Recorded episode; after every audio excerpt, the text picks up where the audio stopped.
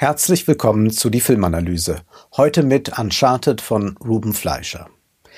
Wieder einmal haben wir es mit einer Computerspielverfilmung zu tun und wüssten wir es nicht, dann könnten wir es nicht erahnen, denn eigentlich ist dies nur ein 0815 Abenteuerfilm. Ein Vergleich mit, sagen wir, Indiana Jones verbietet sich.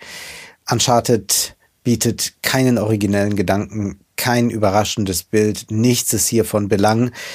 Dieser Film hat auch keinen Humor. Es ist alles stumpf und stupide. Mark Wahlberg ist langweiliger denn je. Und das muss man erstmal schaffen. Tom Holland ist Spider-Man again. Sophia Ali fällt nicht weiter auf. Ja, es ergibt ja eigentlich nur einen Sinn, ein Computerspiel zu verfilmen, wenn man glaubt, dass das Medium Film etwas erschaffen kann, was das Medium Computerspiel nicht vermag. Wie auch niemand eine Literaturadaption braucht, nur um etwas, eine Geschichte illustriert zu bekommen. Es reicht einfach nicht aus. Und es reicht auch nicht aus, wenn man aus verschiedenen Teilen des Spiels Figuren, Szenen, Handlungsfetzen zusammenklaubt und dann alles irgendwie zu einem Film zusammenbastelt. Aber genau das geschieht hier. Und die Frage müsste ja bei einer Computerspielverfilmung zunächst einmal lauten, wie nehmen wir den Zuschauer mit auf eine Abenteuerreise um den halben Globus, so dass er wirklich das Gefühl des Dabeiseins hat.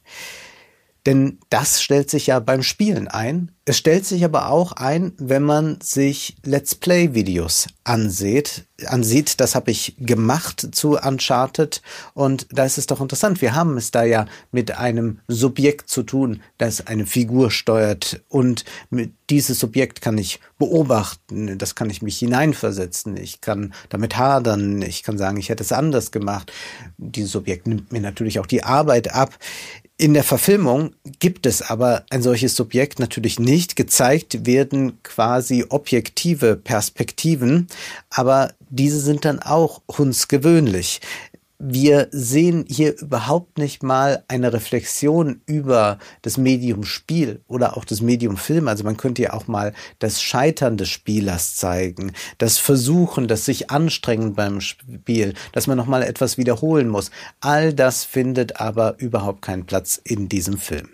Nate, gespielt von Tom Holland, hat seinen Bruder Sam verloren. Er ist, als er zehn Jahre alt war, weg gekommen, sie sind getrennt worden, dabei hatten sie doch eigentlich Großes vor. Schon als Kinder wollten sie auf den Spuren von Magellan einen Goldschatz im Wert von fünf Milliarden Dollar suchen.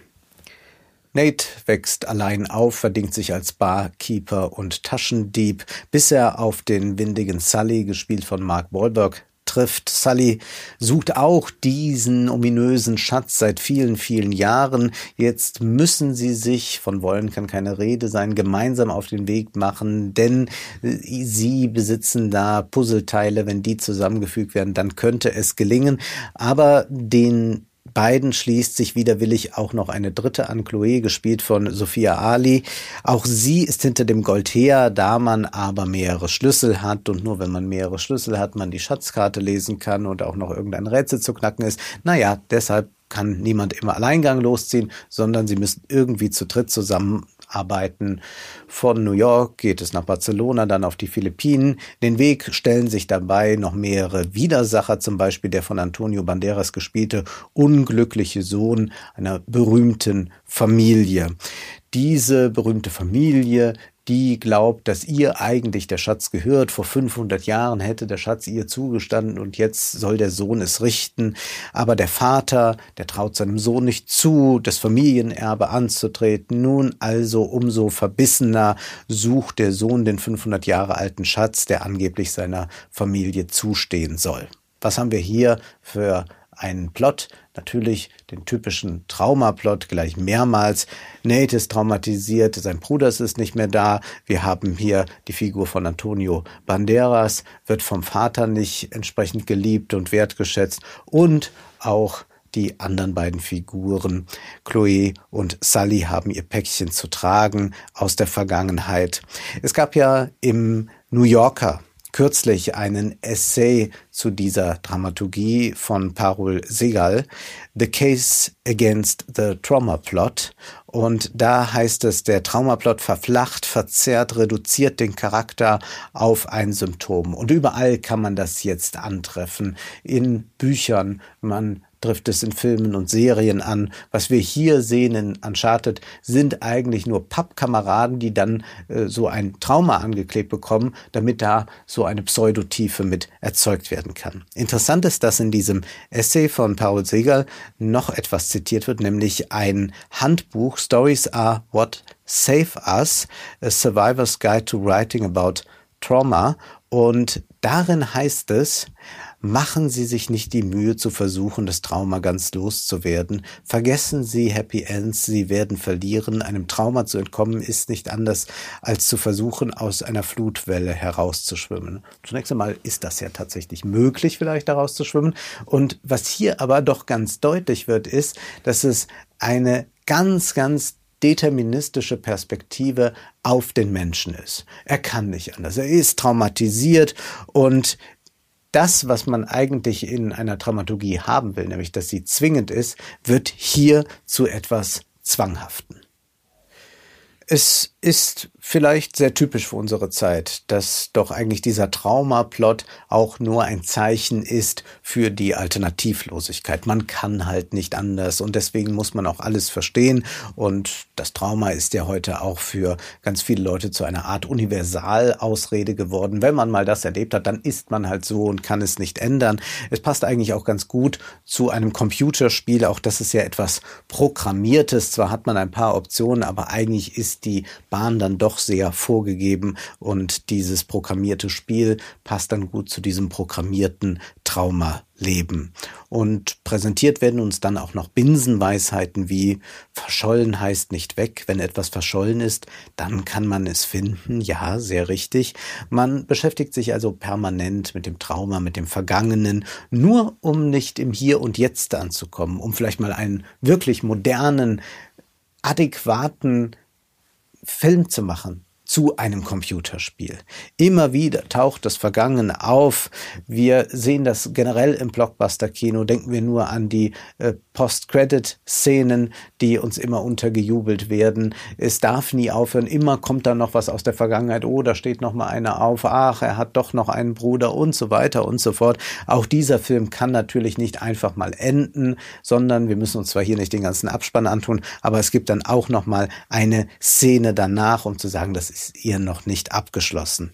Diese Psychologie deckt sich prima mit einer Verkaufspsychologie, die immer so tut, als müssten wir dieses eine noch über die Figur erfahren. Also wir sind da auch immer wie äh, Jäger auf der Suche nach einem Schatz. So ein Schlüssel fehlt dann noch und ich glaube, wir sollten da äh, einfach mal mit einer Marlene Dietrich Haltung dem gegenübertreten. Marlene Dietrich sagte einmal so schön, ich gehe mich einen Dreck an. Und eigentlich interessieren einen diese Figuren, die wir hier sehen, auch einen Dreck. Und deswegen sind wir auch an dem einen oder anderen Trauma überhaupt nicht interessiert. Es passt aber insgesamt in die grauenhafte Dramaturgie des Films. Denn wir haben es nicht nur damit zu tun, dass hier Schlüssel gesucht werden, ist einem wohl nichts Besseres eingefallen. Dann gibt es eine Willkür in dieser Dramaturgie. Ganz deutlich wird das daran, dass Nate ein Benzinfeuerzeug hat, das mal funktioniert und mal nicht. und das entscheidet dann eben der Drehbuchautor, wann es klappt und wann nicht. Und dann haben wir noch diese spieltheoretische Konstellation, dass keine Figur der anderen traut. Mal so, mal so, angekommen ist man damit in der völligen Beliebigkeit. Ebenso austauschbar sind dann die Bilder. Wer, sagen wir, Fluch der Karibik gesehen hat und auch Airbnb-Werbungen kennt, der wird hier nichts Neues finden. Man könnte, man könnte aber doch wenigstens etwas ganz Typisches für das Genre Abenteuerfilm wagen, nämlich mal ein erotisches Abenteuer. Aber nein, wo denke ich dahin? Sophia Ali und Tom Holland sind ja eigentlich ein schönes Paar da könnte es ja wenigstens ein bisschen knistern in diesem Film. Aber das tut es überhaupt nicht. Und es ist erstaunlich. Wir sehen ziemlich am Anfang Tom Holland mit freiem Oberkörper beim Workout. Also hier wird ein Körper präpariert. Ja, wir haben hier den sexy Körper, aber ohne Sex. Und jetzt komme mir niemand damit, ja, es ist halt als Familienfilm oder so gedacht. Das ist FSK 12, die Spiele sind ja deutlich härter und das ist natürlich vollkommener Unsinn, zumal wir in Zeiten leben, in denen Kinder mit ein, zwei Klicks schon auf irgendwelchen Hardcore-Seiten landen können. Ich glaube überhaupt nicht, dass es darum geht, hier ein junges Publikum vor Sex zu schützen. Zumal es ja auch nicht darum geht, Basic Instinct Szenen jetzt auf der Leinwand zu präsentieren. Es ist hier, glaube ich, eine grundsätzliche Prüderie, die wir feststellen können. Und wir haben die schon häufiger in Filmen festgestellt. Aber hier ist es doch nochmal ganz, ganz bedeutsam, äh, weil es so auf der Hand liegt, dass eigentlich zwischen denen was sein müsste, aber einfach nicht stattfinden darf. Also noch nicht mal der normale Flirt, den man erwarten könnte, wenn man so viel Zeit miteinander verbringt, wenn man nicht ganz schlecht aussieht, wenn man auch so äh, vom Alter her ganz gut zusammenpasst, aber nichts passiert derart und äh, einem Mark Wahlberg wird das natürlich auch abgesprochen. Es ist ja auch kein Zufall, dass wir vor wenigen Monaten erst einen Film gesehen haben, bei dem wir uns auch schon wunderten, hä, was ist da eigentlich los? Ich spreche von James Bond, No Time to Die. Da begegnen sich Daniel Craig und Anna de Armas, aber auch hier bleibt die erotische Begegnung aus. Männer und Frauen flirten in Filmen fast nicht mehr miteinander in den Nullerjahren, also wir reden jetzt hier nicht von den 50ern, den 60ern, den Nullerjahren, also vor 10, 12, 13, 14 Jahren, war das noch anders. Das Spielerische ist dahin. Es gibt eigentlich auch, so scheint es zumindest in der Öffentlichkeit, äh, wenn man entsprechende Artikel liest, nur noch entweder oder. Also entweder der Consent-Sex-Vertrag wie in Shades of Grey auf der einen Seite oder dann die Belästigung auf der anderen Seite in Form von Dickpics. Aber ein dazwischen ein Spiel der Geschlechter oder so, das scheint es alles nicht mehr zu geben. Oder Hollywood hat so große Angst davor, irgendwas falsch zu machen, dann lässt man es lieber ganz weg, dann macht man lieber ganz putzig, brave, saubere Filme. Wir leben zum einen in einer hyper pornografisierten Gesellschaft und zugleich haben wir diese ungeheure Prüderie. Und das zeigt sich sehr schön an den Körpern auf Instagram und TikTok auch. Das sind nämlich solche Körper, wie wir sie hier sehen mit Sophia Ali und äh, Tom Holland. Wir sehen ständig bei TikTok oder Instagram Leute in sehr knappen Outfits, wie sie da posieren. Frauen wie Männer. Zugleich haben wir aber diesen Diskurs, ich möchte auf keinen Fall in irgendeiner Weise sexualisiert werden. Ich posiere zwar halb nackt, lassiv und habe nochmal ordentlich was für ein Sixpack getan, aber das hat alles mit Sex rein gar nichts zu tun. Es ist schon sehr verrückt und diese Verrücktheit findet dann auch eine Entsprechung im Film, nämlich in einer Szene. Es ist schon Abend man ist in einer Hotelsuite, die teilt man sich.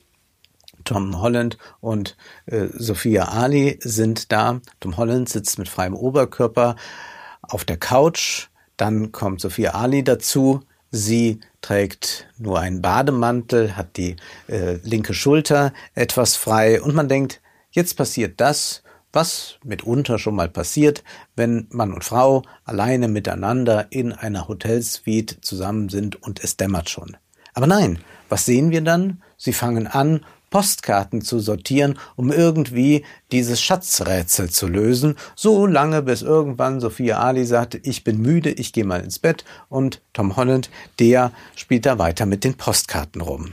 Ja, also wenn das so weitergeht, habe ich fast den Eindruck, dass wir noch aussterben werden. So was ähnliches deutet zumindest Michel Houellebecq in seinem furiosen Roman Vernichten schon an. Äh, der spielt ja in naher Zukunft 2027 und da heißt es so schön, den jüngsten ihrer Zeitgenossen erschien die Vorstellung einer sexuellen Beziehung zwischen zwei unabhängigen Individuen, selbst wenn sie nur einige Minuten dauerte, nur noch als ein aus der Mode gekommenes schönes und offen gestanden jämmerliches Phantasma. So unsinnlich wie die Figuren miteinander umgehen, so unsinnlich ist auch der ganze Film.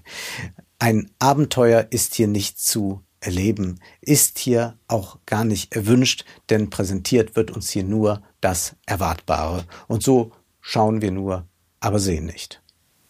Das war die Filmanalyse mit Wolfgang M. Schmidt. Ihr könnt den Podcast finanziell unterstützen, entweder unter www.paypal.me-filmanalyse oder unter der in der Beschreibung angegebenen Bankverbindung. Vielen Dank.